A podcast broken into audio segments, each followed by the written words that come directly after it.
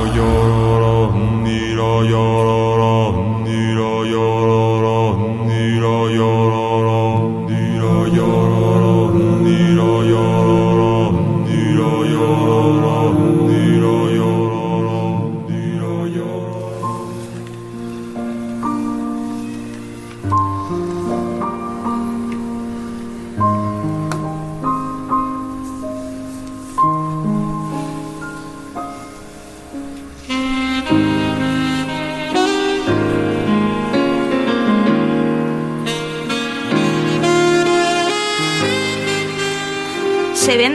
de estilo colonial holandés de 400 metros cuadrados, 6 dormitorios, espacioso cuarto de estar, atrio cerrado y cuatro baños.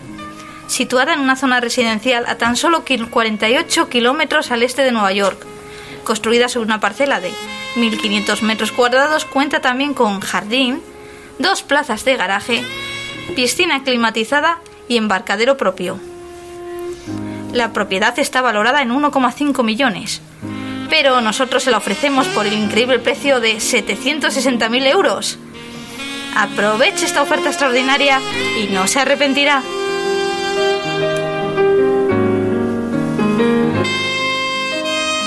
Claro que tal vez se pregunte usted cuál es el motivo de una ganga como esta. Bueno, tenemos que advertirle de un pequeño detalle sin importancia. La casa está maldita.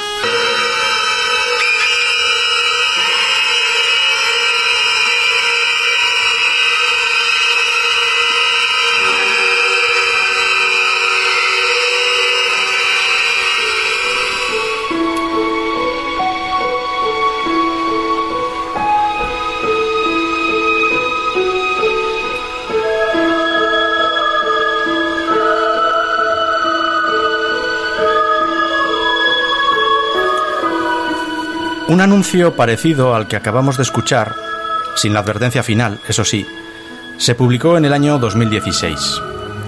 La casa situada en el número 112 de Ocean Avenue, en la localidad de Amityville, Long Island, estado de Nueva York, volvía a buscar comprador. Un verdadero chollo para cualquier amante del misterio.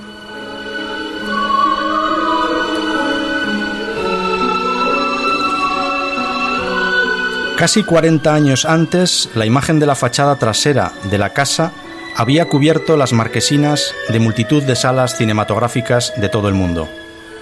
Debajo, un mensaje estremecedor. For God's sake, get out. En el cartel español, mal traducido, decía, Por Dios, sacadme de aquí. Era el estreno de Terror en Amityville en 1979.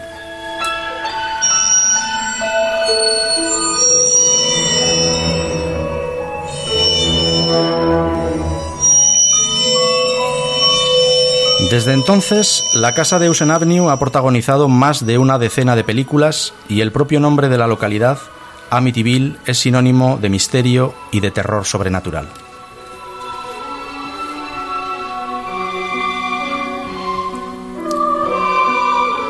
¿Por qué?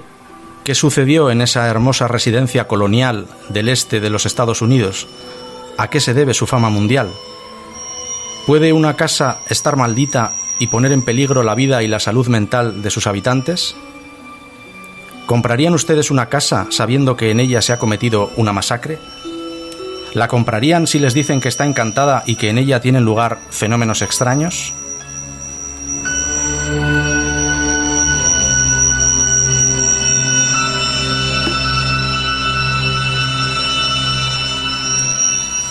Esta noche en el prisma de la razón intentaremos responder a estas y a otras preguntas a propósito de la que tal vez sea la casa más maldita de América. Porque una casa no siempre es un hogar. Comenzamos.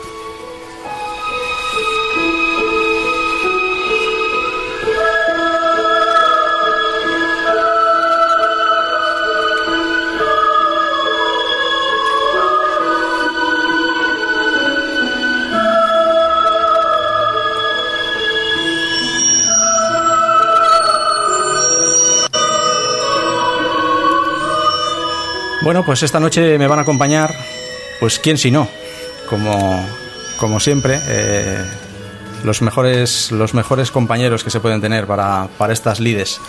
Patricia Caviedes, buenas noches, Pati. Hola, muy buenas noches. Buenas noches, Juan Jesús Larradi. Juanje, ¿qué tal? Muy buenas noches. Y cómo no, Juan José López. Juanjo, ¿qué tal? Hola David, buenas noches, encantado. Si, si no hierro, corregidme.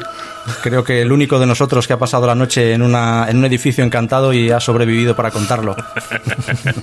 he sobrevivido, he sobrevivido. Yo estaba pensando en a ver cómo responder a esas preguntas que has hecho, David.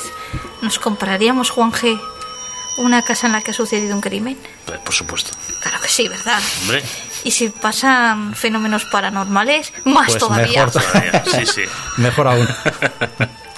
Desde luego, sí, yo creo que todos los que los que nos movemos en este mundo es nuestra ilusión, ¿no? Nuestra fantasía, un tanto extraña, pero el poder, yo ya no sé si comprar y tener en propiedad una vivienda así, pero desde luego poder tener la curiosidad y, y- y la oportunidad de, de vivir unas, unas jornadas en cualquiera de estos edificios, sin duda, hemos hecho locuras de cientos de kilómetros para ir a sitios a veces que reunían menos misterio que sin duda el que vamos a ver esta noche a mi divino. A ver, Juanjo, si la casa merece la pena por lo preciosa que es y por Ah, el sí. precio de escándalo que tienes para pensárselo. Vale, entonces la pregunta es la siguiente. Si realmente nos va a condicionar la compra el hecho de esos antecedentes. Evidentemente, a mí, por ejemplo, no me condicionaría. Quiero decir, si es un chollo, evidentemente, si puedo pagar eso, pues desde luego ese pasado tan oscuro a mí, desde luego, no me va, no me va a perturbar.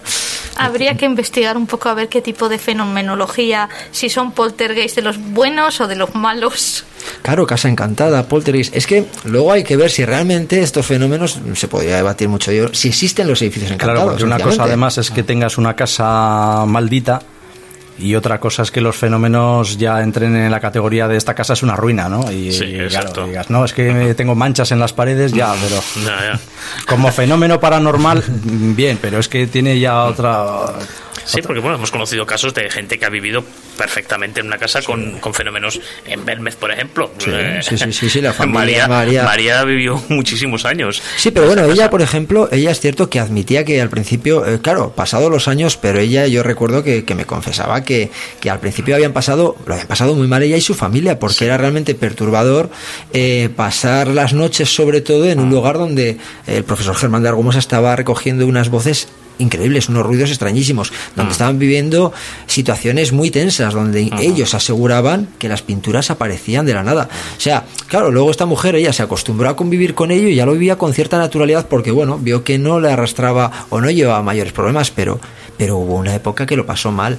Y luego, fíjate, hay fenómenos, y hablamos de casas malditas, eh, hay en Valencia un edificio, eh, el edificio en, en la calle Tres Forques, número uno, un edificio que, claro, ahí, y volvemos a lo que aquí tratamos muchas veces, ¿no? La probabilidad y, que, y, y la estadística, si siempre se cumple o no.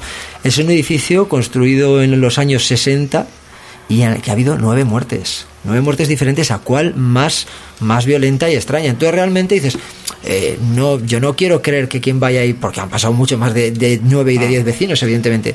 Pero es cierto que, que ahí la, la estadística cuando menos se, se dispara y, y- y es porque en un, en un portal de cualquiera de nuestras casas, si ya ocurre un crimen, parece que queda marcado para toda la vida.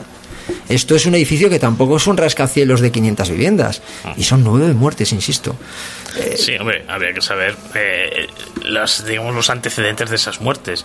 Hay- hay- ha habido de todo, la verdad es que ha habido ha habido eh, todo tipo desde suicidios hasta asesinatos debidos a, a drogas, hasta ha habido un poquitín de todo, maltrato, violencia, ha habido, es cierto, pero insisto, son nueve muertes.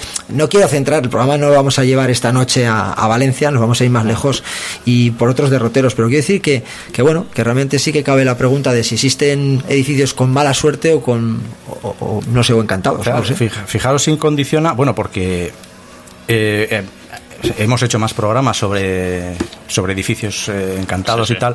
Lo que pasa es que el- lo de esta noche es un poco como canónico, ¿no? Es, un caso, es, pues como Roswell en, en el tema de la ufología, pues Amityville en el tema de las casas encantadas, pues es como del canon.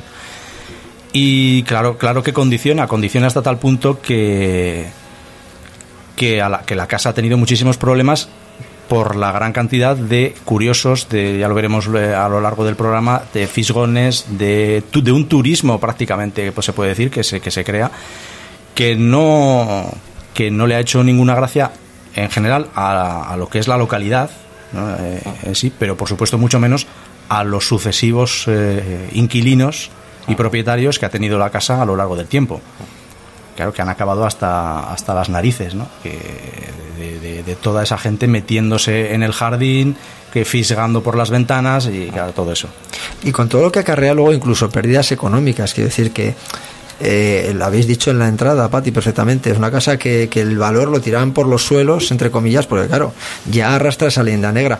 Mm, conocemos no, todos nosotros dos casos en Miranda, de, dos casos, uno de, dos viviendas, uno fue bastante mediático, que no, lo cubrió nuestro amigo Enrique Chazarra hace unos años, además con cuarto milenio y tal. Eh, otro eh, del que hablamos en su día, de una familia y, y un niño y tal, y en ambos casos se, re, se, repetía la escena, es que no querían que esto saliera a la luz, se supiera, eh, los pudieran identificar a ellos ni la vivienda, porque claro, eh, el miedo desde el agobio a que te señalen, a que se hagan dudas, hasta hay que ser más, más también, bueno, ¿por qué no?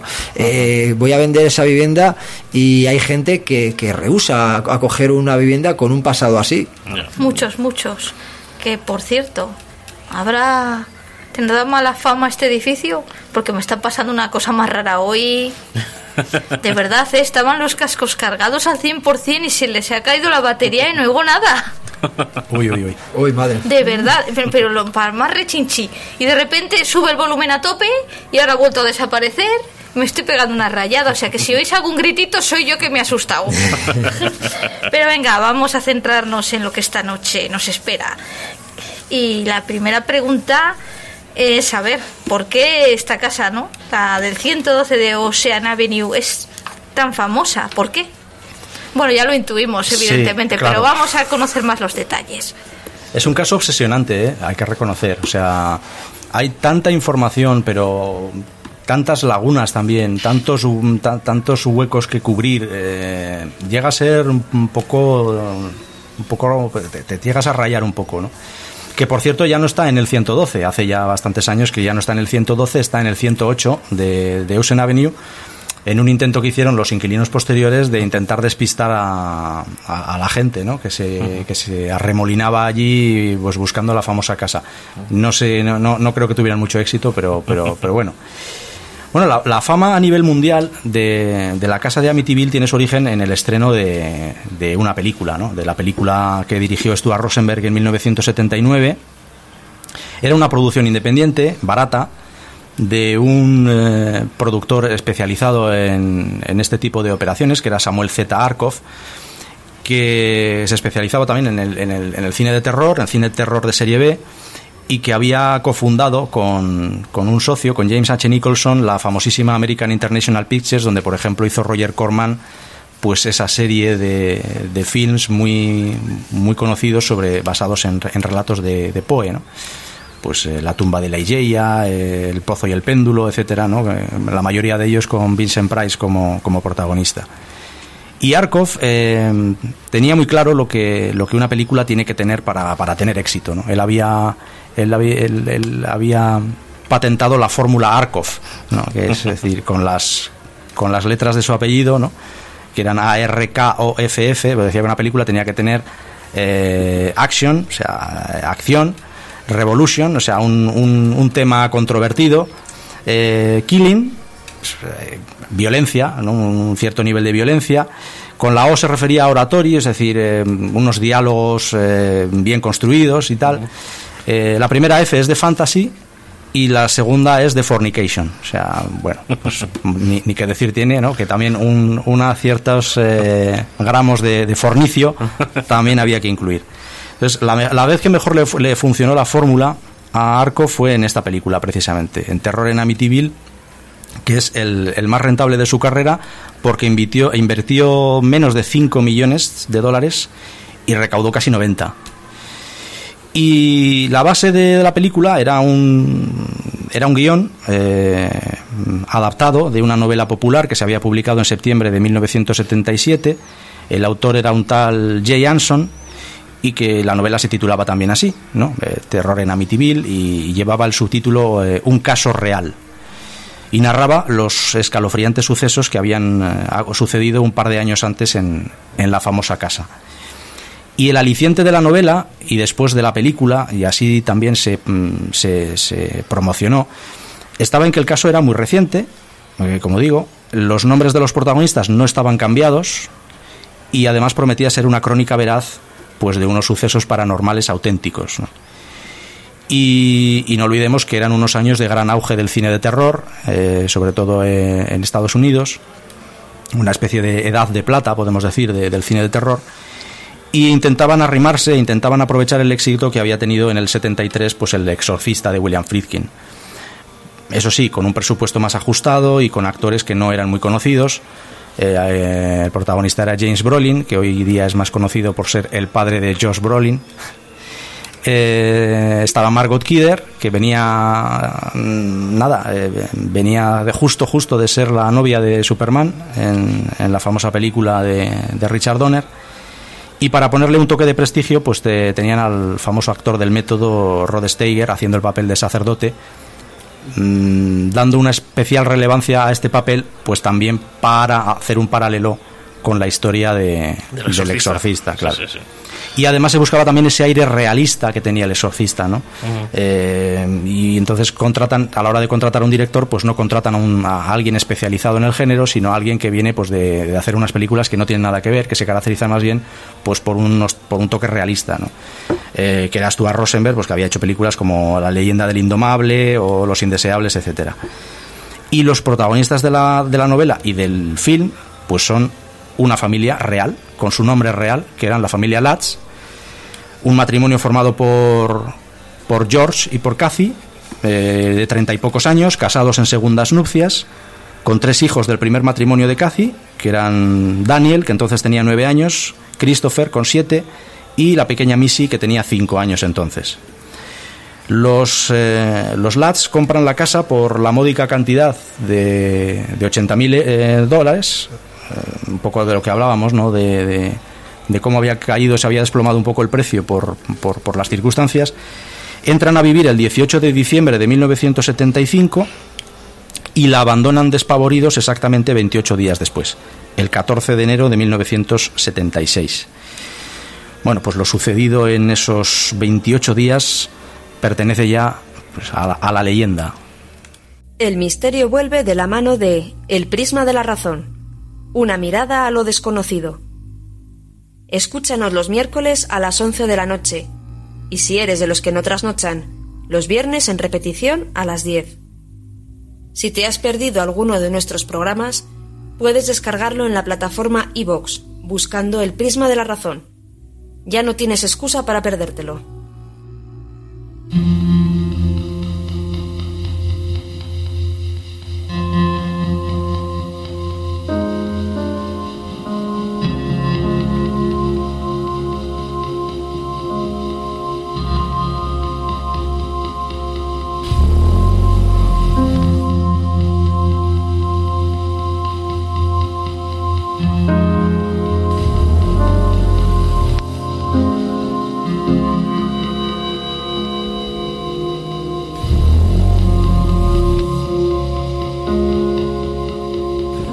Bueno, los Lats compran la casa efectivamente a un precio bastante inferior al real y les explicaron el motivo mm, de, esa ganga. Y es que tan solo 13 meses antes en la casa había tenido lugar una masacre.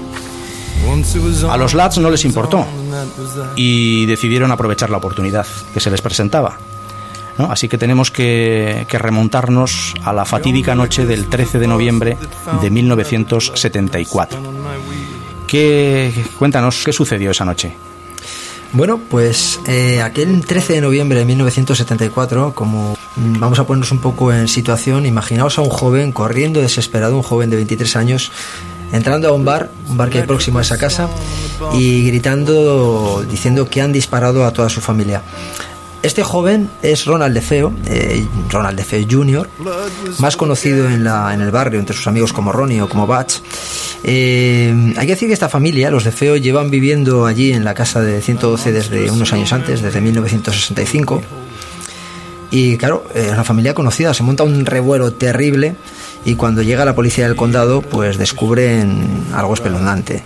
Hay seis cuerpos sin vida de la familia de Feo. Están por un lado los padres, Ronald y Lucy, eh, entonces contaban con 43 y 44 años, las dos hermanas de Ronnie, de 18 y 13 años, y sus dos hermanos de 12 y 9 años.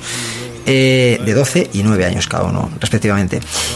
Todos estaban en idéntica situación, en las camas, cada uno en su cama, boca abajo, con los brazos en cruz y tiroteados por la espalda con un rifle Marlin de calibre 35. Al parecer, todo esto mientras dormían. Al menos esto es lo que, lo que se repite una y otra vez desde entonces. Eh, Ronnie declaró desde el principio que el crimen lo había ejecutado un sicario, eh, un sicario de la mafia, cuando él estaba, se había ido a trabajar. Eh, lo cierto es que eso no se sostenía por ningún sitio y bueno, se, se, escaparon, tenía un montón de trabas y luego por un lado la policía encontró en una alcantarilla sus propias ropas manchadas en sangre, la funda de una escopeta y algunas balas. El joven evidentemente se derrumbó y terminó por confesar que él había sido el autor de, de aquella matanza, ¿no? Eh, pero fijaos, aquí viene algo muy curioso. Eh, aquí empieza realmente lo curioso de esta historia, ¿no? Y es que para en el propio juicio, pues para justificarse, Ronnie declaró que había unas voces de origen demoníaco que le obligaban a matar a su familia. Eh, de hecho, su abogado, William Weber, trató de convencer al tribunal de que su cliente padecía pues algún tipo de trastorno mental que era el que le, le había llevado a esta locura. Aparte de esto, todos, todos sabían que Ronnie había sido consumidor de LSD, de heroína, pero aún así el, al tribunal no, le tembló la mano, la verdad, y, fue condenado, fue, fue considerado responsable de sus actos y fue condenado eh, pues a seis cadenas perpetuas, nada más y nada menos, por sin posibilidad además de condicionar libertad, por los seis homicidios en segundo grado. Hay que decir que Ronnie, evidentemente, eh, sigue en prisión, eh, vive allí.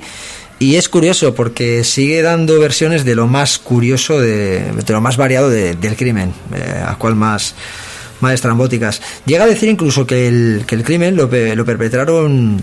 Eh, lo, lo, perpetró inducido por su hermana, por una de sus hermanas, y con ayuda de unos amigos, de dos amigos eh, no identificados. Jamás les ha puesto nombre ni cara que ella, su hermana, fue quien realmente mató a los niños para no dejar testigos, esto a él le llegó a, al corazoncito y entonces él, él acabó disparando a, a, su hermana también.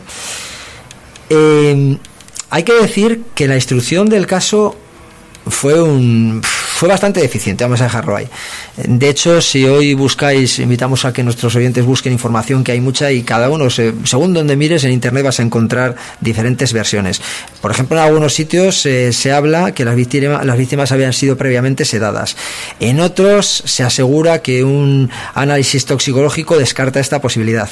Eh, hay quienes dicen que ningún miembro de la familia se despertó, que todos murieron eh, sin darse prácticamente cuenta, cuando realmente sí que eh, parece más demostrado que al menos la madre y la hermana pequeña sí que se despertaron con los primeros disparos, como era, como era lógico, y aunque es curioso porque también se dice que los cuerpos no habían sido movidos, pero todos estaban en idéntica posición. Es muy raro, muy raro que todos duerman en, de, idéntica, de idéntica forma.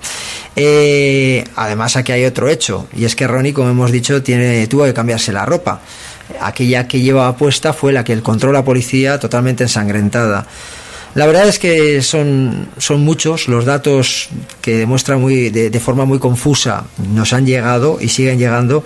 Y claro, ¿esto qué hace? Pues alimentar aún más si cabe la leyenda, de, la leyenda negra de la casa. Eh, hay investigadores, investigadores, eh, aquí aparece la figura del abuelo paterno, eh, hay investigadores que contrató este, este mismo personaje que habían llegado ya en 1974 a la conclusión de que los crímenes habían sido ejecutados por más de un tirador. Esto es importante. Y que algunos miembros de, la familia no murieron en su cama, sino que se despertaron al oír, el, al oír los disparos y, y que luego fueron trasladados. Eso parece indicar pues algunas manchas de sangre que se han encontrado en, en el suelo, incluso en algunas zapatillas. Sí, eh, por eso digo que es un, es un, es un caso que realmente llega a obsesionar porque cuando uno empieza a leer lo, la, los primeros datos que encuentra, eh, encuentra un, una gran cantidad de información, como tú dices, eh, muy contradictoria, ¿no? Y muy, muy imposible, ¿no? Y hay que, quiero decir, nada más fácil, por ejemplo, que haber sabido si, si, si, si había un tirador o si había varios no es excesivamente complicado. De lo que deduzco, que si todavía están dando, o si se han seguido dando vueltas a eso, es porque no se hizo un, una investigación en condiciones. Pero luego están todos esos detalles, efectivamente, que, son muy inquietantes, ¿no? Eh, no todos estaban dispara, no todos estaban tiroteados por la espalda, es decir, había tiros en la cabeza, había, había tiros que habían entrado por la mejilla. En fin, la, cosa fue, fue más, más, más compleja de lo que muchas veces se da como efectivamente dices, alimentando todo el misterio de, de, no, ya que sea raro, si esto tiene que ser raro, que sea raro desde el principio. ¿no? Sí, sí, sí. Y luego, pues claro, ahora, ahora veremos un poco qué, qué, qué se cocía ahí.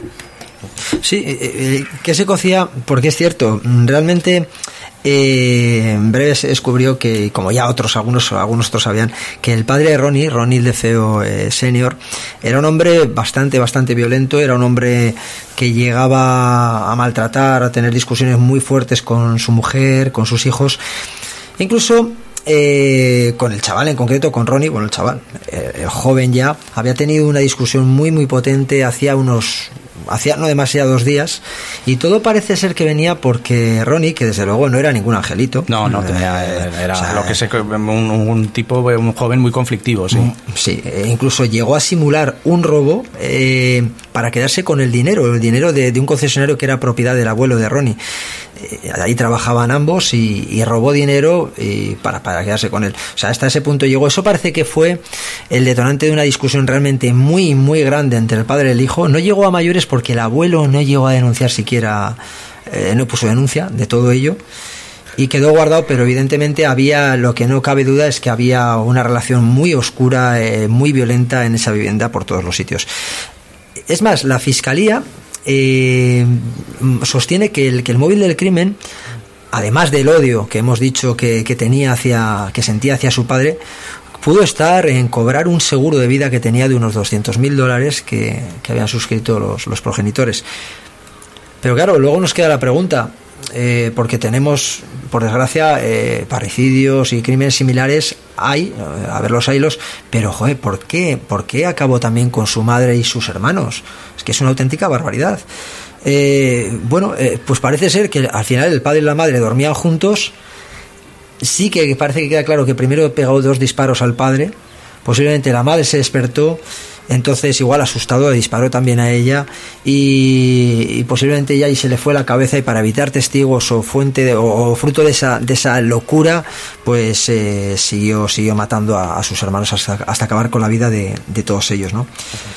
Pero bueno, eh, estamos hablando que esta es la esta es la trágica historia, el trágico inicio de esta casa, de, de la familia de, de Feo. Pero bueno, Trece meses después de, este, de esta carnicería llega la familia Lance. ¿Qué pasa, qué pasa con ello, Juanje? Pues así es, eh, llegan los Lance que rondaban, como hemos dicho al principio, unos 30 años de edad. Y en la casa, en cuya entrada hay un, hay un poste que colocó Roland de Feo, donde pone eh, High Hopes, grandes esperanzas. Irónico tanto para los de Feo como para los Lats, eh, como, bueno, como comprobaréis enseguida.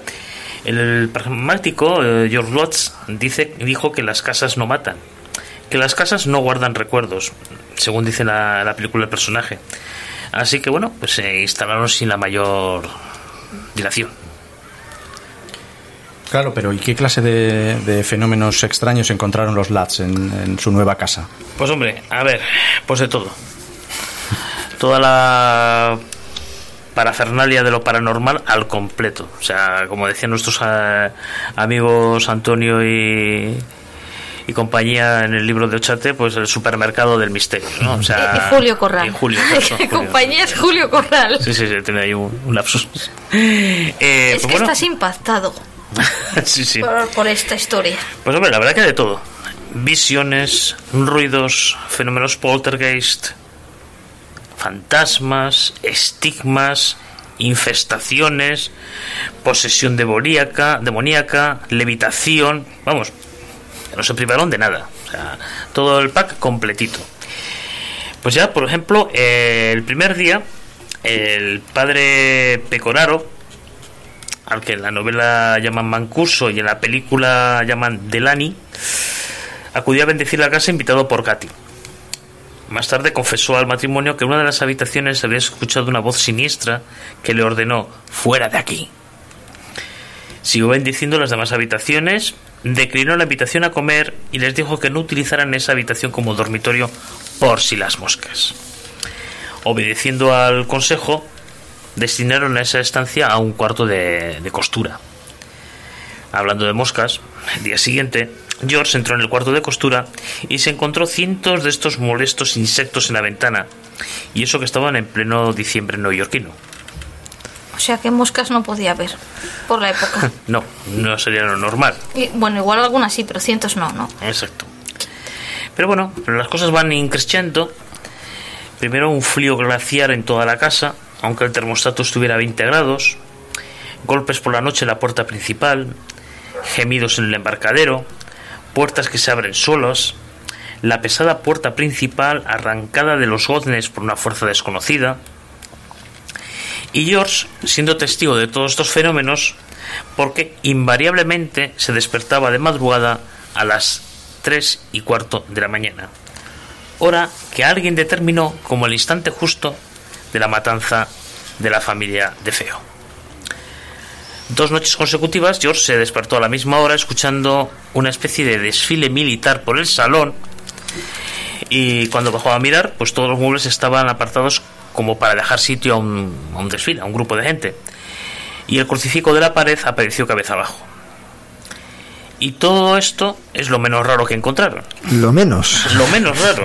Al final, pues sí es bastante raro, pero Pues sí, sí. Pero bueno, esto, esto fue a son más. todo como muy típico de Muy la icónicos. cosa- sí, Es- icónico, esa es la palabra, Sí, el sí. frío, el todo. Exacto, el frío, las puertas que se abren. es- Sí, bueno. es que si llegamos hasta aquí yo estaba tratando de dibujar el escenario y es este típico caso de fenómeno poltergeist que tantos hemos escuchado, leído u oído. Sí, sí, en, sí. otros, en otros casos. En otros, en otros lugares. Lo que sí, pasa es sí, que en sí. otros casos siempre era un determinado fenómeno, o las voces, o las Sí, puertas, sí, o sí, el sí, frío, sí, sí. Pero no Es que todo. sea todo. todo. Hombre, la verdad es que la puerta principal arrancada por una fuerza sobrenatural desconocida, eso ya son palabras mayores. Pues sí. Según, según la novela y el testimonio de él, sí. Pero bueno, eh, también la taza del váter empezó a salir una especie de lodo negro y nauseabundo que no había forma de limpiar. Luego también decían que en los últimos días de las paredes y las cerraduras salía una gelatina verdosa y repugnante que no dejaba de manar, aunque la limpiaran. Los parapsicólogos que estuvieron allí dijeron con posterioridad que se trataba de un ectoplasma. Claro, es que los, los parapsicólogos estarían flipando. ¿eh? Pues. Bueno, que de ectoplasma que es eh, una especie de ¿cómo poder definiríamos? Una Es materialización una materialización de, la energía del de un fantasma Sí, o- sí, por ejemplo, sí, Sí. sí, sí. De hecho, de hecho es verdad que en la en la historia de, de- de la parapsicología hay recogidos incluso fotografías en blanco y negro antiquísimas de supuestos Sí, ectoplasmas saliendo por la boca de una Sí, medium sí, sí, el que luego se ha espiritismo- el demostrado espiritismo de los espiritismo tal ya habla de los ectoplasmas y efectivamente es la materialización de, de- de los espíritus Vamos, que lo, que lo tenemos todo. lo tenemos todo vaya pasada ¿Puedo hacer un chascarrillo? O igual no. rompo el, el- la la noche de no. miedo. pues no sé entonces igual Es ectoplasma verde, ¿no? Has dicho.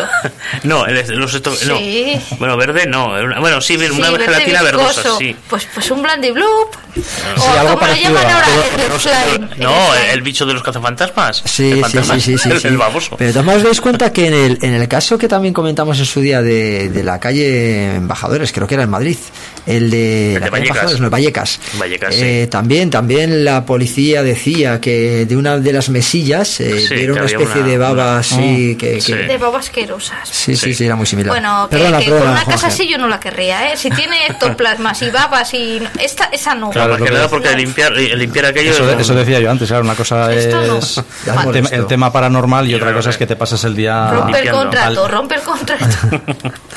Y luego, bueno, también hay otra cosa que, que decían que la personalidad de los miembros de la familia empezó a cambiar.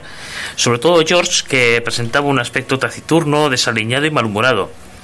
Decían que hasta, que hasta el perro aparecía como que estaba letargado. Lo cual tiene hasta un punto de lógica. Eso te iba a decir. Si te has metido en una casa Sí. eh, que te empieza a dar problemas ¿no? Hmm. y sean de la naturaleza que fueren, Sí. Y luego encima te pasas el día cortando leña porque tienes más frío que... No, no, y, Sí, y es lo limpiando, más. y- limpiando, porque madre mía. Sí, pero, es lo ma- pero eso, como dice David, pues bueno, es, es más explicable si quieres. es decir, que al final. Y bueno, parece que la hija pequeña Missy también tuvo sus encuentros, ¿verdad? En efecto. Bueno, a ver, este es uno de los aspectos más alucinantes de este caso. Y es que Missy, pues, tenía un amigo invisible al que llamaba Jody. Otro, Y- otro icono, el amigo y invisible. hablaba mucho con, con Jody. Y bueno, en una ocasión pues le contó a su madre que Jody era un cerdito que era amigo suyo. O sea, amigo, ya, un cerdito. Qué mono, qué cookie, ¿eh? Ya. Pues ya veréis cómo no. Una noche en que su padre se despertó, pues ya sabéis, a las tres y cuarto de la mañana, fue a cerrar las puertas del embarcadero, porque fijaros, se abrían y se cerraban, aunque las cerrase con llave, ya sabéis, este poltergeist travieso, pues se las abría. Y cuando estaba en el embarcadero, miró hacia la ventana de su hija y vio, pues vio a Missy de pie y detrás de ella había un enorme cerdo de ojos rojos. O sea, ¿cómo puede ser amigo de la niña un enorme cerdo de ojos rojos? Es que, uno, es que uno de los testimonios además que se han dado es que el, el fa- la famoso Jody o la famosa Jody eh, tenía la, la capacidad de cambiar de tamaño. O sea que tan pronto era un cerdito de, de- de un metro como era como podía llegar a ser enorme. ¿no? Es, es una cosa que también eh, que se encontraréis en, si, si, si miráis eh, fuentes. Mm. También aparece ese, ese detalle. Pues ¿qué hizo George? Imaginaros, pues correr, correr a la habitación y cuando llegó pues vio que su hija dormía plácidamente y que allí no había nadie más. En otra ocasión el matrimonio estaba en su sala de estar y se llevó un susto enorme cuando vio que unos ojos rojos les observaban desde la ventana. Al salir descubrieron que había pisadas en la nieve de un cerdo por el tamaño de la pisada de por lo menos 100 kilos. Y, y ese cerdo tan precioso de ojos rojos, pues hay ciertos demonólogos, ¿no? Que aseguran que Jody era un ser demoníaco con forma de cerdo y porque además es que en la casa se habían sacrificado animales. Así Bueno. que vaya con el amiguito. Pues sí, y además que, que Jodie no fue la única presencia terrorífica en la casa, ¿verdad? Pues no, no, no, no. También fueron testigos de una figura que se quedó impresa a fuego en los ladrillos de la chimenea, casi como las caras de Belmez. Pero bueno, vi- vieron también en el cuarto de los niños esa misma noche que los Lutz decidieron abandonar precipitadamente con lo opuesto. Y dicen por qué vieron una enorme figura blanca con capucha y un rostro horrendo, aterrador. Pero además es que Katy notó que en la cocina, en un par de ocasiones estando allí, una presencia invisible que decía que olía a perfume barato. Y ella sentía que esta presencia la cogía por la cintura y se presionaba contra ella, así. ¿Cómo se llama esto? El frotix, el... Sí, Ya me entendéis. Sí, sí, sí, te entendemos. Arrimar la cebolleta. Eso. Lo siento. Pero es que. Vale. Katy protagonizó también varios episodios. ¿No? Por ejemplo, la vieron levitar mientras dormía. También en una ocasión eh, cambió, ¿no? El, su rostro como envejecida, como si tuviera 90 años. Y en otra ocasión, esto sí que ya es más grave, le quedaron marcas de quemaduras por el torso y el abdomen. Madre mía. Sí, sí, eso ya es más preocupante. O sea que, se- pues, según por lo que dices, hubo situaciones de verdadero riesgo físico también para la familia. Sí, sí, y no solo para la familia, ¿eh? El padre de Pecoraro eh, sufrió también unas extrañas ampollas parecidas a los estigmas en las palmas y en las manos, justo cuando cogía el teléfono para llamar a los lads. Así como también sufrió una fuerte neumonía tras una ocasión que fue a visitarles a la casa. Y extraños accidentes con el coche siempre que intentaba acercarse al 112 de Ocean Avenue. Además, este sacerdote también les visitó, bueno, además de este sacerdote también les visitó una medium para intentar, ¿no? averiguar, pues a ver qué pasaba en esa casa. Y les dijo que seguramente había gente enterrada bajo el sótano. Se negó la medium a entrar en el cuarto de la costura y también se negó a entrar en el cuarto de Missy. Y se marchó corriendo, corriendo porque decía que había energías muy negativas, que, que allí ya no podía estar. Vamos, que la medium tampoco fue de, de mucha ayuda. Bueno, pues no. Y tenemos que añadir también numerosos daños en el inmueble, ¿no? Puertas, ventanas, eh, muchas cosas afectadas por los poltergeists, las manchas imposibles de limpiar en las paredes, en el suelo, imposibles de limpiar, ¿eh? O sea, la casa, la casa estaba hecha un asco. Y para redondear el misterio hay que hablar también de una habitación, la habitación secreta que hallaron en el sótano. Un día, pues la historia es así. Al ver que un tablón del sótano cedía, pues los lads lo, lo tiraron y descubrieron que había una pequeña habitación de aproximadamente un metro veinte por un metro cincuenta. Estaba totalmente pintada de rojo, tanto las paredes, el suelo, el techo, todo, todo, todo de rojo. Y dentro encontraron un pozo mal sellado del que emanaba un olorcillo nauseabundo, fétido, asqueroso. Y ni en el cuarto ni en el pozo aparecían los planos de la vivienda. Se llegó incluso a afirmar que Ronnie, el parricida, sacrificó allí a cuatro cerdos y a otros animales. Y en la novela se identifica el lugar como una puerta al infierno. La verdad es que es difícil aburrirse en esta casa. ¿No? Desde luego la casa, además. Era, uno parar. Sí, sí, sí. Hombre, eh, además la casa, De todos, igual todos tenemos la imagen, ¿no? De esa casa porque ha sido bueno, fruto de Sí. muchísimas películas, de muchísimas. Pero luego ya el aspecto es cierto que independientemente de lo que te cuenten, es un tanto siniestro. Y eso que es una pasada porque tiene, tiene una zona verde que va a un embarcador. Quiero decir que puede ser Sí, sí. encantador, No, es sí, auténtico. sí, es impresionante, Es auténtico. Pero es verdad que la casa mm, eh, tiene, eh, parece que tiene unos ojos. Hay unas ventanas que parecen realmente dos ojos que te Sí, vigilan. la fachada trasera, que es la que Es- se utilizó es. de forma Sí. en los carteles eh, de, de la película y tal, efectivamente tiene esa cosa un poco de pareidolia, ¿no? De que lo Sí. ves y parece una cara. Sí, bueno, a ver, es, es arquitectura holandesa, o sea, es... Sí, son las sí, que- las La casa es muy bonita. Es, eh, y el terreno y eso Ponemos bote, embarcadero. venga, ponemos bote. Creo que no va a costar. Bueno, que si no, igual no queremos vivir, ¿eh? Vale, Después de todo esto, creo que no, ¿eh? bueno, vamos a seguir avanzando a ver. Bueno, la, la- la- decía Patricia, la, la Red Room. ¿No? La- Sí, esa- la- esto sonará también. O Sí, sea, también. Hubo, hubo quien tomó buena nota de algunas de estas cosas. A ver si nos da tiempo antes de terminar el programa y, y verlo un poco.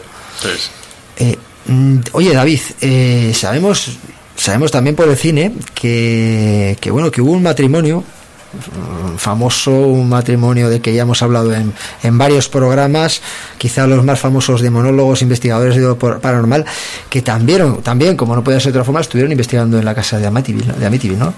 Sí, fueron de los primeros que, que decidieron acercarse allí. Eh, estamos hablando, de, com- como muchos adivinarán, de la, del famoso matrimonio Warren, ¿no? de Ed y Lorraine Warren. Ella precisamente ha fallecido hace unas pocas semanas, eh, a los 92 años. Eh, Ed, el marido, murió en 2006. Y bueno, pues hoy son, son mundialmente conocidos, eh, incluso fu- fuera del ámbito de, los aficionados a este tipo de cosas, porque los ha hecho el cine mundialmente famosos a raíz de prácticamente una franquicia que, que- que se ha elaborado a partir de sus, de sus expedientes, ¿no? que son las famosas películas eh, Expediente Warren, Expediente Warren, el caso Enfield, eh, las dos que dirigió James Wan, pero luego además otras muchas películas que, que derivan de, de esta, pues como toda la que tiene que ver con la muñeca diabólica Anabel, eh, etcétera, etcétera. ¿no? En fin, eh, La Llorona, que creo que se estrenó hace poco, en fin. Bueno, pues precisamente en la segunda de, de estas dos películas, en, en el caso Enfield, eh, los primeros minutos de- del metraje, la gente que la haya visto recordará que se resume un poquito lo que fue eh, la investigación de la pareja en, en la casa de, de Amityville, ¿no? Donde, bueno, a, través de una sesión de espiritismo, eh, Lorraine consigue recrear los, los crímenes de, de Ronnie de Feo. Pues bueno, los, los lads, como decíamos, eh, abandonaron precipitadamente la casa el 14 de enero de 1976, después de una última noche toledana en la que ya, eh, bueno, ya eh, sucedió de todo, ¿no? Gran aparato escénico paranormal, ruidos, puertas que se abren y se cierran, música que sale de las paredes, muebles que se mueven solos, la presencia demoníaca que comentaba Patty que se encuentran en el, que se encuentran en el pasillo. Bueno, y por si fuera poco, una tormenta también con, con aparato eléctrico, ¿no? O sea, bueno, eh, eso, eso de la tormenta me suena. la repera, vamos. Pues bueno, pues fijaos, si, el, si esto es el 14 de enero, el 6 de marzo se presentan en la casa los famosos Warren, acompañados de un equipo de investigadores, de, de sociedades eh, psíquicas de, de los Estados Unidos y de un periodista del Canal 5 de Noticias. Eh, según se cuenta, los lads no quisieron estar en, ese, en, esas sesiones porque los Warren realizaron dos sesiones de espiritismo y ante el estupor de los presentes, incluidos los miembros de, las sociedades eh, de investigación psíquica, que no se percataron de nada, eh, Lorraine afirmó haberse sentido muy agobiada por una sombra oscura, una sombra maligna, y además de haber sido consciente que, como digo, de los crímenes, del, momento en el que se, ejecutaron eh, los crímenes de la familia de Feo, de los que dice que sufrieron un estado de fantomania, fantomanía, que es una especie de parálisis del sueño producida por un ente paranormal. Según ella, esto explicaría el por qué los, que las víctimas no se despertaron, aparecieron todos en la misma postura, etcétera, etcétera. Ah, ah, y luego, además, aportan eh, pues otro elemento icónico para, para la posteridad, que es eh, una foto en la que supuestamente aparece el espectro de un niño con los ojos brillantes que mira desde la balaustrada de madera del segundo piso. Es otro de esos elementos ya para la historia de lo, De, lo paranormal. Eh, claro, inmediatamente llegaron a la conclusión de que este niño no podía ser otro que el hijo menor de los de Feo. ¿no? Eh, se llamaba John y que tenía nueve años, como ha dicho Juan Juanjo al principio, eh, en el momento en el que fue asesinado por su hermano.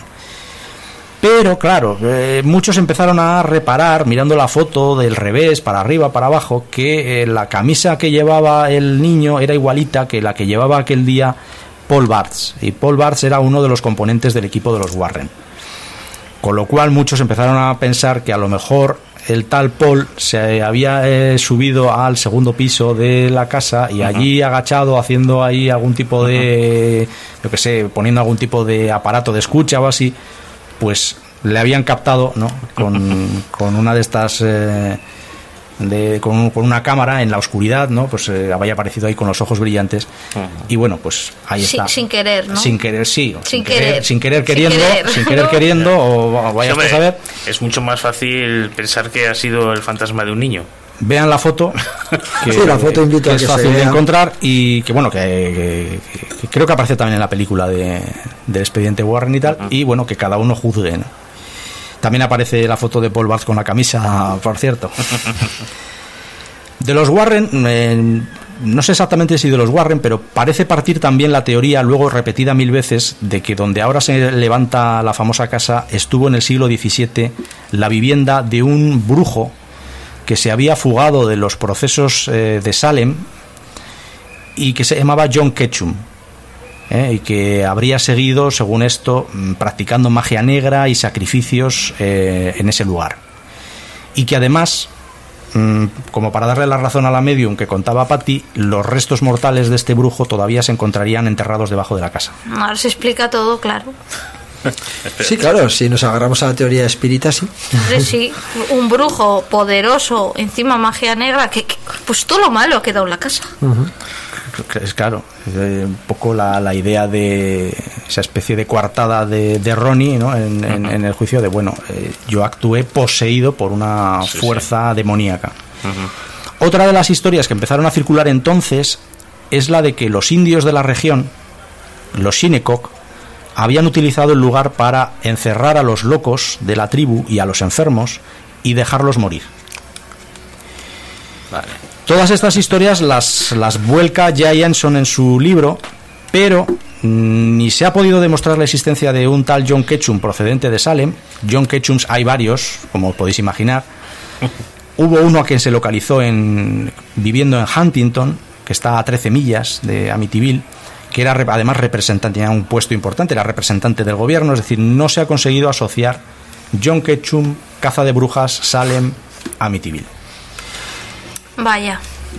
A la mierda las explicaciones. Y además también los, los indios, eh, los indios Shinnecock dije, dijeron que sus antepasados, mm, vamos, que a ellos que les registraran, que sus antepasados no realizaban ese tipo de, de, prácticas, ¿no? Que ellos eran unos indios como Dios manda, o, como Manitú manda, y que hombre blanco hablar con lengua de serpiente. Vamos, Sí, sí. Además, los indios, los pobres, siempre se encuentran en todos, en to- todas las películas, siempre que hay está un cementerio indio debajo de una maldición india. ¿De de dónde, Porter- de dónde viene? Claro. Es que es, que, es, que es eso. Esto nos lleva No, el de Portergeist no era el cementerio indio. igual. Otros que tomaron buena nota. Sí, sí, sí. Anda. Pero Pues- aquí no hubo indios, así que hay no, que seguir además buscando está, al demonio. además está demostrado no solamente eso, sino que además no solamente eh, no hacían eso, sino que lo- to- los indios se caracterizaban por todo lo contrario. Es decir, por cuidar eh, de, de- de las, de, de las personas eh, enfermas de, y que incluso llegaron a enseñar a los colonos eh, europeos a tratar con, eh, con sus familiares enfermos y, y con problemas. O sea, que era, era Sí, todo sí, al sí. Eso sin contar que, según dicen los expertos, los indios autóctonos de la zona tampoco son los Shinnecock, sino que son los Masapequans. Que los Shinnecock están por la parte de Long Island, pero un poquito más hacia, hacia, Ah, o sea que los, hacia este. los Warren dijeron, a ver, eh, eh, eh, ¿qué, nos, qué nos inventamos aquí? Va, venga, indios, cementerio indio, brujos... Y después de los Warren seguiría llegando gente abonando eso ya, sí, a ver si, si, si Sí, llegamos. sí, sí, sí. Pero bueno, a partir de ese momento empieza lo que ahora podemos eh, llamar el circo mediático. ¿no? Jay Anson escribe la novela con el relato de primera mano de los Lads, eh, de los que graba como 48 horas de cintas eh, magnetofónicas. La lanzan la novela como la más, te- más terrorífica que el exorcista porque todo es real. Porque acordaos que el exorcista estaba basado teóricamente en un caso real, pero del que se habían cambiado muchos datos. Y eh, el matrimonio, los Lads, eh, se embarcaron con el autor en un tour de promoción del libro por buena parte de, los Estados Unidos. Un libro que llegó a vender más de 6 millones de copias en, en 13 ediciones. Y por supuesto tampoco perdieron la oportunidad el matrimonio Lads de aparecer en todas programas de televisión, en toda entrevista, en, todos medios en los que se les requiriera su presencia para que contaran los fenómenos de, la casa maldita de, Amityville. Además que esto se, se publicó relativamente en muy poco tiempo. Sí, sí, sí, sí. Eh, esto es, esto es, es, que- es, que es, es casi inmediato. Es decir, los lads en cuanto abandonan la casa prácticamente empiezan a, Claro, a contar su, hemos, su historia. hemos hablado que dejaron la, la casa el día el 14 de enero Mm. y en marzo ya estaban los Warren allí, o sea que ya había ya los Lats ya estaban ya digamos Sí, sí, sí. No, Muy y- normal Y todo. Jansson se dio prisita también en sacar la novela. O sea, sí sí todo, Os- iba, todo iba muy deprisa. O sea, sales acojonado de la casa de todo lo que has sufrido allí y, y te vas a, a escribir un libro, a, Bueno, a pero, hacer pero, pero entrevistas. tampoco. Pero fíjate, eso tampoco me parece tan descabellado. Es Ay, decir, pues los a mí fenó- sí, no, menos los fenómenos cuando se habla de ellos es al momento. Es decir, cuando realmente te marca es al momento. No tiene sentido decir, decir, pues fíjate lo que me pasó hace tres años. Todo esto, eh, porque si, si nos cuentan esta historia al contrario, si esto no lo cuentan tres años después, decimos, joder, ¿cómo lo decís ahora y no al momento? Sí, pero no tan yo creo- rápido. yo creo, bueno, yo creo que lo más normal es que es algo inmediato. Estás viviendo por, por además unos días y es normal que explotes y lo cuentes. Yo eso no me parece tan, tan descabellado. ¿eh? Luego, es cierto, la repercusión. ¿Y Ahí cómo sí- vendes la casa? Ahí sí que. Ah, si lo Va- cuentas, ¿cómo vendes la casa? Lo que hablamos Infravalorada antes, otra mal- mal vez. vende- Bueno, mal la, casa ellos se la... Claro, evidentemente, la casa pasa de los de feo al banco.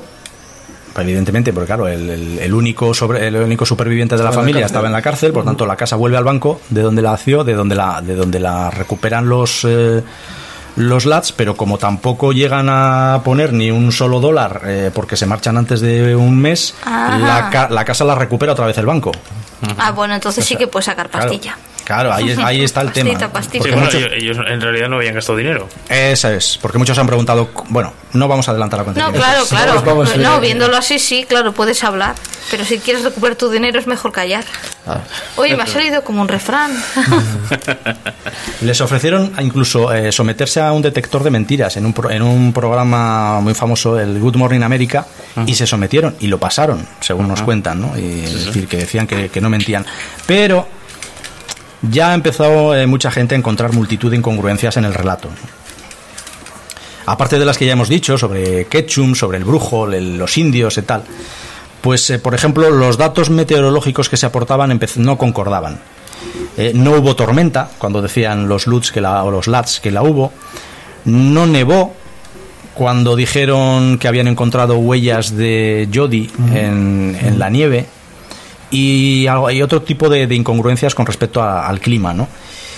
Eh, los- las puertas, las ventanas, otros elementos de la casa que, que según los LATs eh, habían reventado o se habían sufrido importantes daños con motivo de, de, los fenómenos, estaban en perfectas condiciones y según afirmaron los inquilinos posteriores, no se había hecho ningún tipo de cambio, eran las originales de la casa. Incluida la puerta que comentaba al principio Juanje, que pesa más de 100 kilos. Sí, sí y que también eh, se encontraba en perfectas condiciones sin ningún rastro de que allí se hubiera sustituido o se hubiera cambiado nada. Sí, que hubiera sido arrancada de cuajo. Eso es. Luego, eh, bueno, eh, evidentemente ningún fenómeno extraño se había registrado ya en la larga historia de la casa, que tiene una, una historia larga, y, y, lo más importante, ninguno después. Uh -huh. Lorraine Warren llega a afirmar que, claro, que no se produjo ningún fenómeno después porque se realizó un, un, un ejercicio de, de, exorcismo de la casa. ¿no? Luego la puerta, la habitación roja, la famosa habitación roja que, de- que decían que era la- una puerta del infierno, pues no era más que un trastero que donde los eh, niños de los de feo pues guardaban sus juguetes o se retiraban allí a, a jugar. Y que los lads conocían perfectamente cuando compraron la casa. O sea, que no, no fue un tablón que se movía y que encontraron ellos de manera accidental. Eso, eso, eso, eso cuentan, ¿no? Los, los detractores, ¿no? Tampoco se sabe de dónde sale exactamente. Claro, aquí se mezclan muchas cosas, ¿no? Eh, se manejan tantas fuentes que qué contaron los lads que mm, procede de la, digamos, de la elaboración literaria luego de Anson. ¿no? Es decir, Claro. ¿de dónde viene esa idea de que los de Feo fueron asesinados exactamente a las tres y cuarto de la mañana?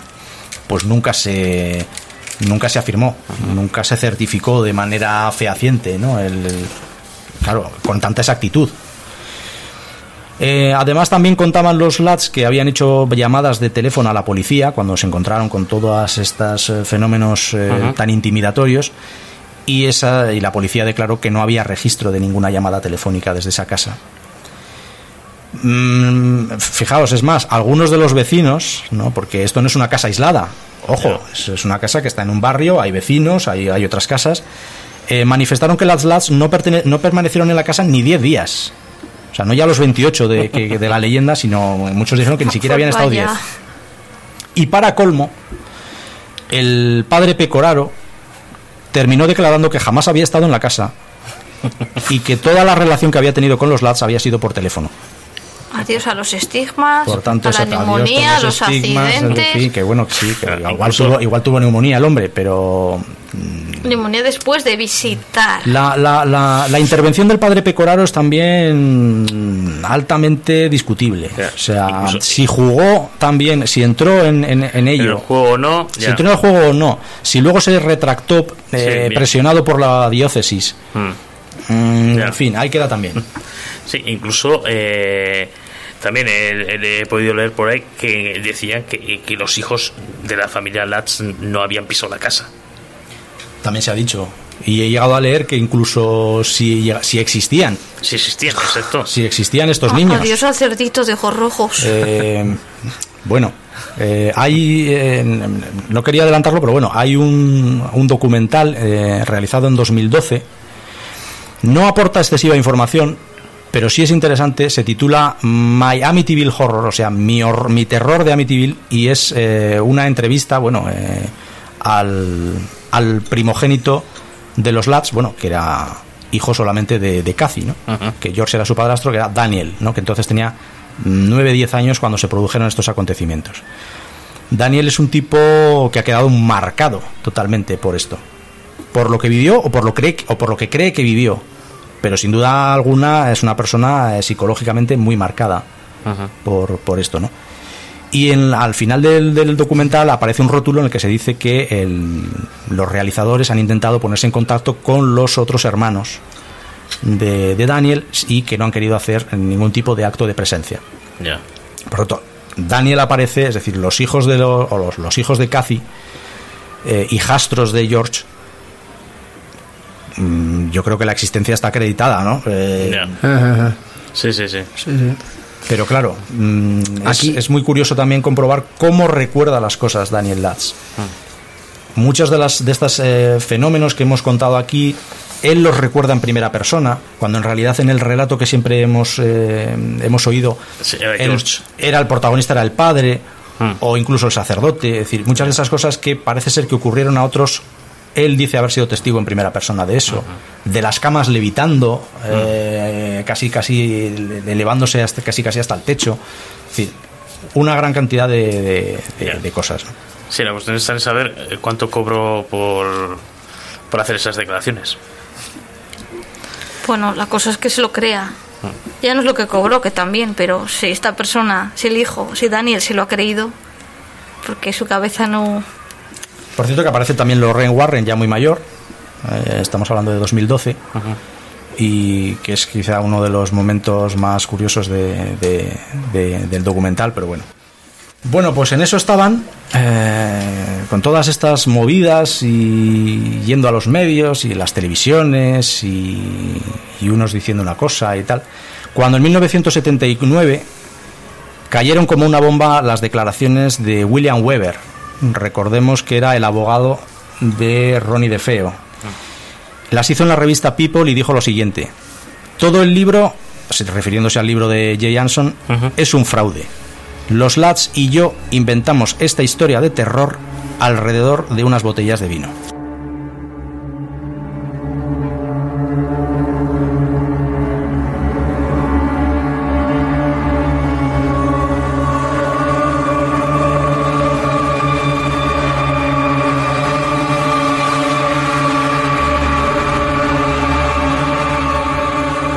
La historia es, es como sigue, o más o menos como sigue, porque aquí hay una parte que pertenece a la, pues a la hipótesis. eh, tenemos que suponer, ¿no? Hay- porque ya digo que incluso quienes intentan contar este caso de una manera concienzuda, llega un momento en el que hay como un vacío que no saben llenar eh, muy bien, ¿no? Por tanto, hay, hay una parte que- de la que tenemos que decir que es suposición y otra que está probada.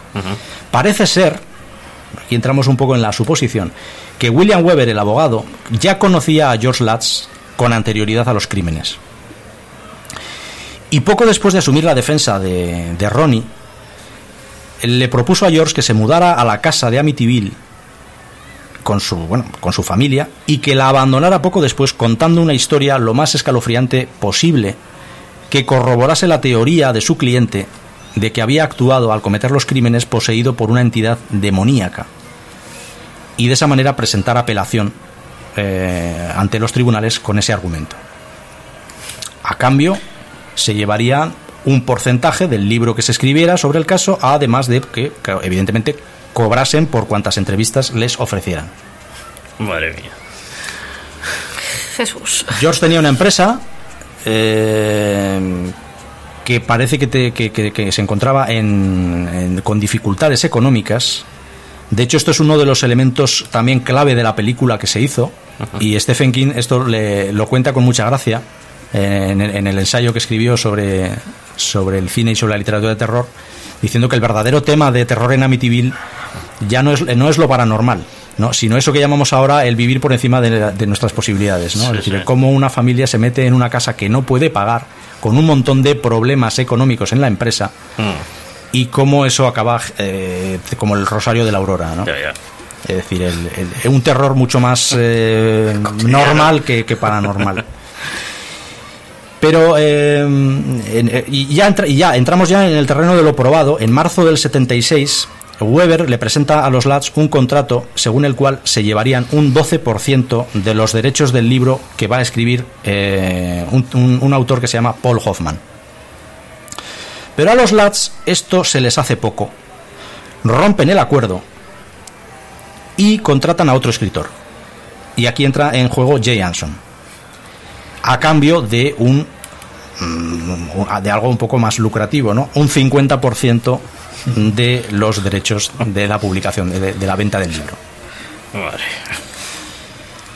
Bueno, pues eh, Anson se dio prisa, o sea, no, no, no es que se diera prisa porque sí, sino porque esto era una carrera, prácticamente. Sí, sí, sí. Anson se da prisa, saca el libro en poco más de un año, chafando así las pretensiones de Weber ¿no? y, de, y, de, y de Hoffman. Pero aún así todo, Hoffman eh, al que le habían dejado, porque claro, escribir dos libros sobre lo mismo, como que editorialmente no era muy interesante, Homan aún así todo publicó dos artículos sobre el tema en dos revistas distintas. Y aquí empieza otra historia, que es la larga historia de demandas cruzadas. No, esto ya para los anales de, de, de, de los temas de judiciales.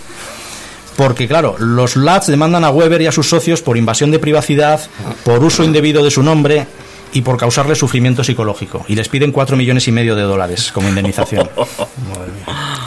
Weber contraataca y a su vez demanda a los LATs por fraude y por incumplimiento de contrato y le solicita 2 millones de dólares. Al final, ambas pretensiones se verían desestimadas por los jueces y eh, Weber, pues, acaba destapando el engaño.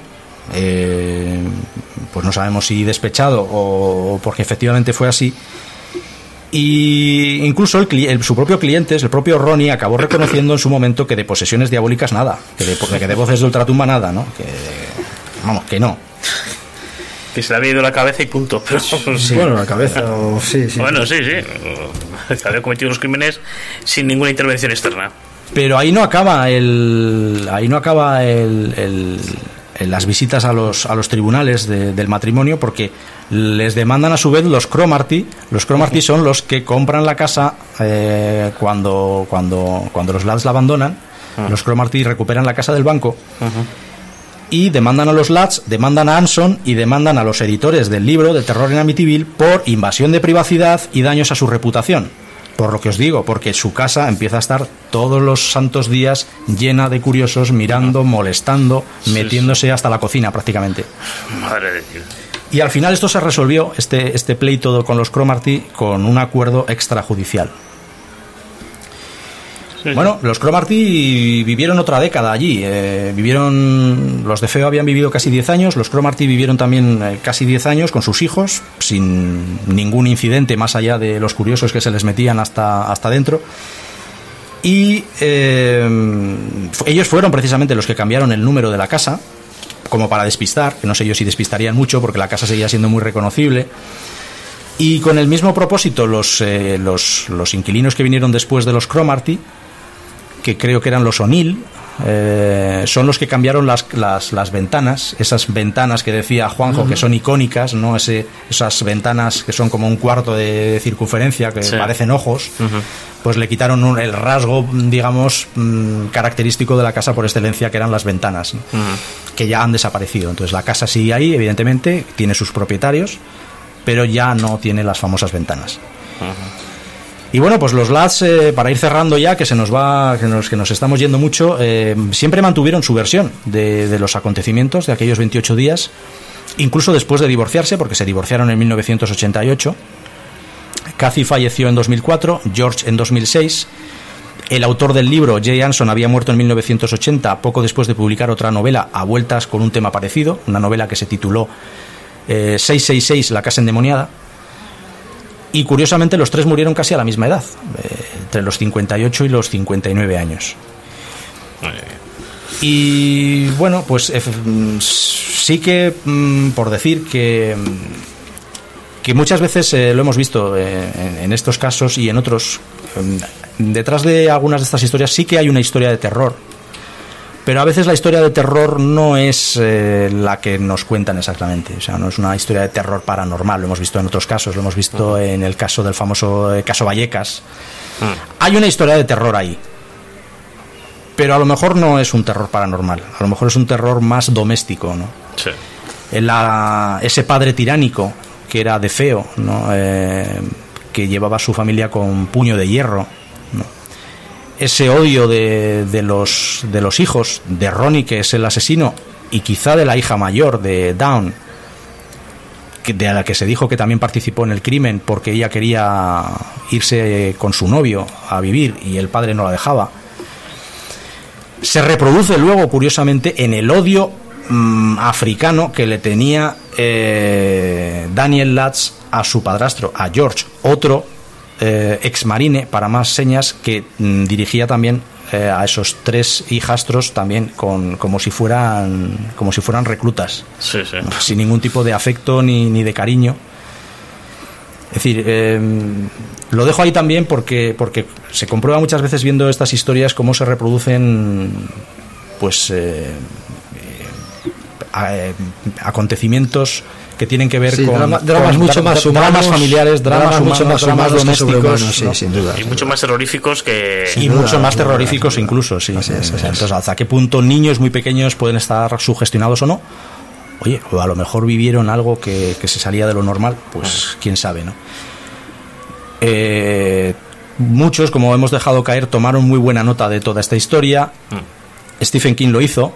Eh, en enero, creo que en enero del 77, sale El Resplandor. Mm, lo de la Red Room no es. eh, me. Creo, creo que no es casualidad. No. No. Eh, lo de la famosa habitación roja.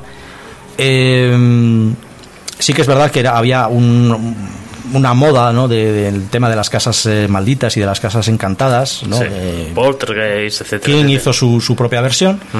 Lo del famoso cementerio indio lo aprovecharon luego para la trama de Poltergeist. Y también para el cementerio de animales, creo. Sí, creo que algo de eso también había también ahí. Otro de los que estuvieron después de los Warren en la casa eh, fue el autor de una novela, este también muy controvertido, Hans Holzer. Era un parapsicólogo que se presentó también en la casa y que escribió la historia, la presunta historia de los crímenes de los de Feo desde el punto de vista de lo, dimo- de lo diabólico y de lo demoníaco. ¿no? Les cambió el nombre, creo que se llaman Montelis en, en la, en la novela, y sobre esto también se hizo una película, que es Amityville 2, La posesión, que la dirigió Damiano de Amiani en el año 82. En medio de toda esa moda, porque Poltergeist era del 80, etcétera. Y la teoría de Hans Holzer era que el culpable de todo era el espíritu de un jefe indio eh, fallecido. O sea, otra vez cargándoles a los pobres indios de, de la culpa de todo lo que pasaba allí. ¿no?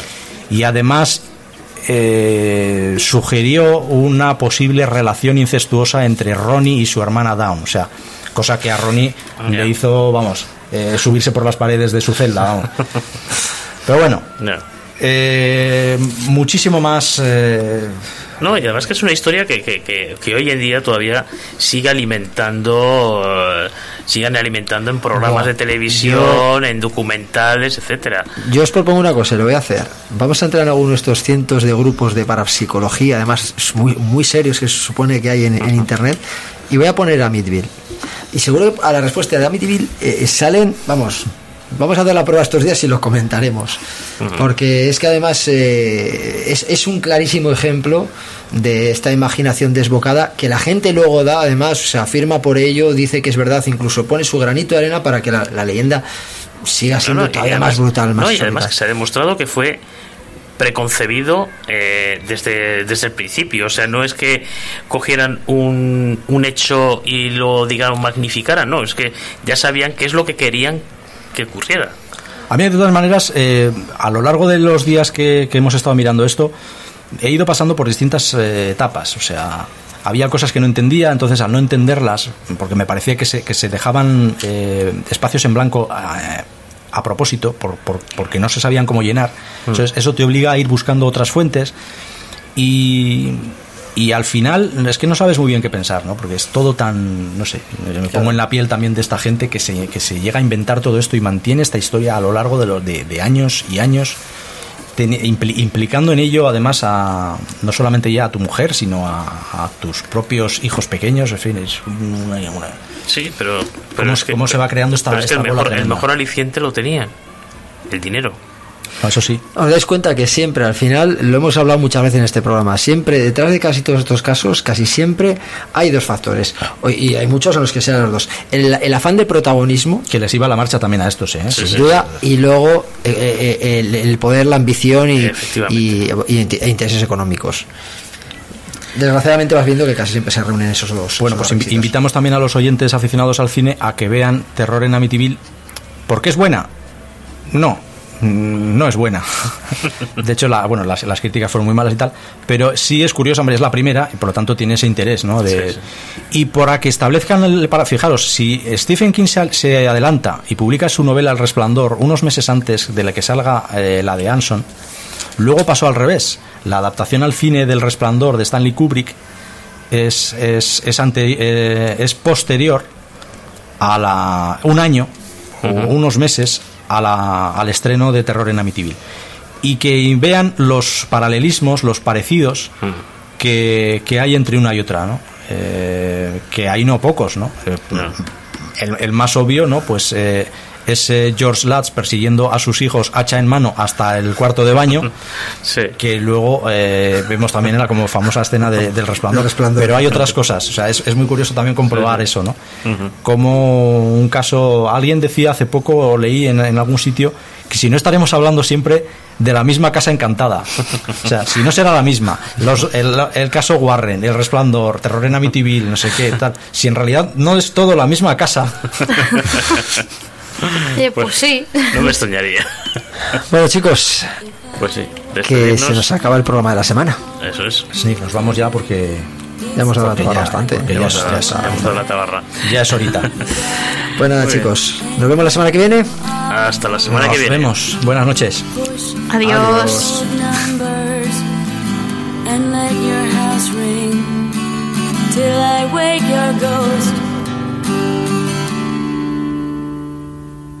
Let him walk down your hallway. It's not this quiet. Slide down your receiver. Sprint across the wire. Follow my number. Slide into my hand.